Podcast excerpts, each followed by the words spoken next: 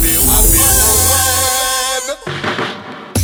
Eh bien bonsoir, euh, bienvenue euh, à l'apéro web et e-commerce de Paris au bar du 153 de la rue Saint-Martin dans le 3e arrondissement. Et nous accueillons après les organisatrices de ces soirées euh, mémorables. J'accueille euh, Rudy qui est responsable dans l'innovation et il va vous parler de ce soir de son innovation. C'est la première chaussure connectée qui change de couleur. Bonsoir Rudy. Bonsoir. Est-ce qu'on peut en savoir un peu plus sur vous? Oui, alors moi je travaille, je suis donc responsable innovation dans une boîte qui fait en général du conseil et des applications mobiles. Et mon métier donc c'est donc de faire de la veille, dénicher des technologies intéressantes et d'en faire des projets intéressants pour nos clients. Là l'idée, euh, elle est née euh, il y a euh, quelques mois déjà, c'était en avril 2015. C'était cette idée un peu folle d'aller voir la marque Eram et de leur dire écoutez on est prêt je pense à travailler pour faire une chaussure dont on pourrait changer la couleur grâce à son téléphone portable. C'était de se dire voilà je pourrais avoir donc quoi qu'il arrive une chaussure en raccord avec ma tenue. Et donc c'est un appel à projet au final d'innovation qu'on a remporté. Il a été lancé par euh, le pôle de compétitivité du Nord. Euh, on a eu quelques subventions, ça nous a bien aidé de la part de l'Europe et de la région. Et on a pu faire ce projet qui est franchement super. Et c'est une chaussure dont on peut prendre le contrôle avec son smartphone et choisir la couleur depuis une palette de couleurs prédéfinie ou encore aller plus loin,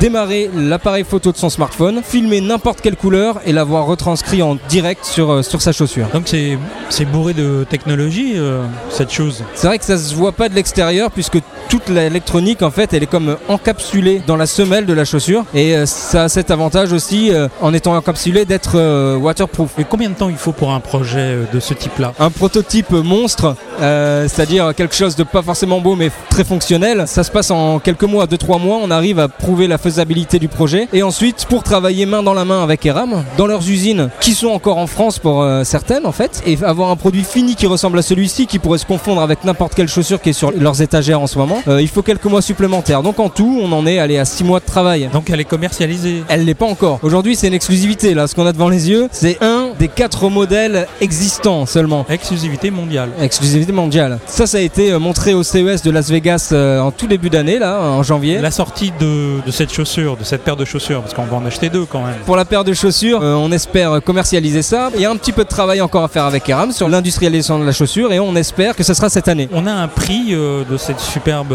chaussure connectée. Bah alors vous imaginez que si c'est dur de donner une date aujourd'hui, c'est encore plus dur de donner un prix, mais on va forcément alourdir le prix d'une chaussure classique vu qu'on y met de l'électronique, il y a une application. C'est plus qu'une chaussure, au final c'est un objet connecté. Ça m'étonnerait pas que cette chaussure elle soit aux alentours des 150 euros. Apéro web. Apéro web.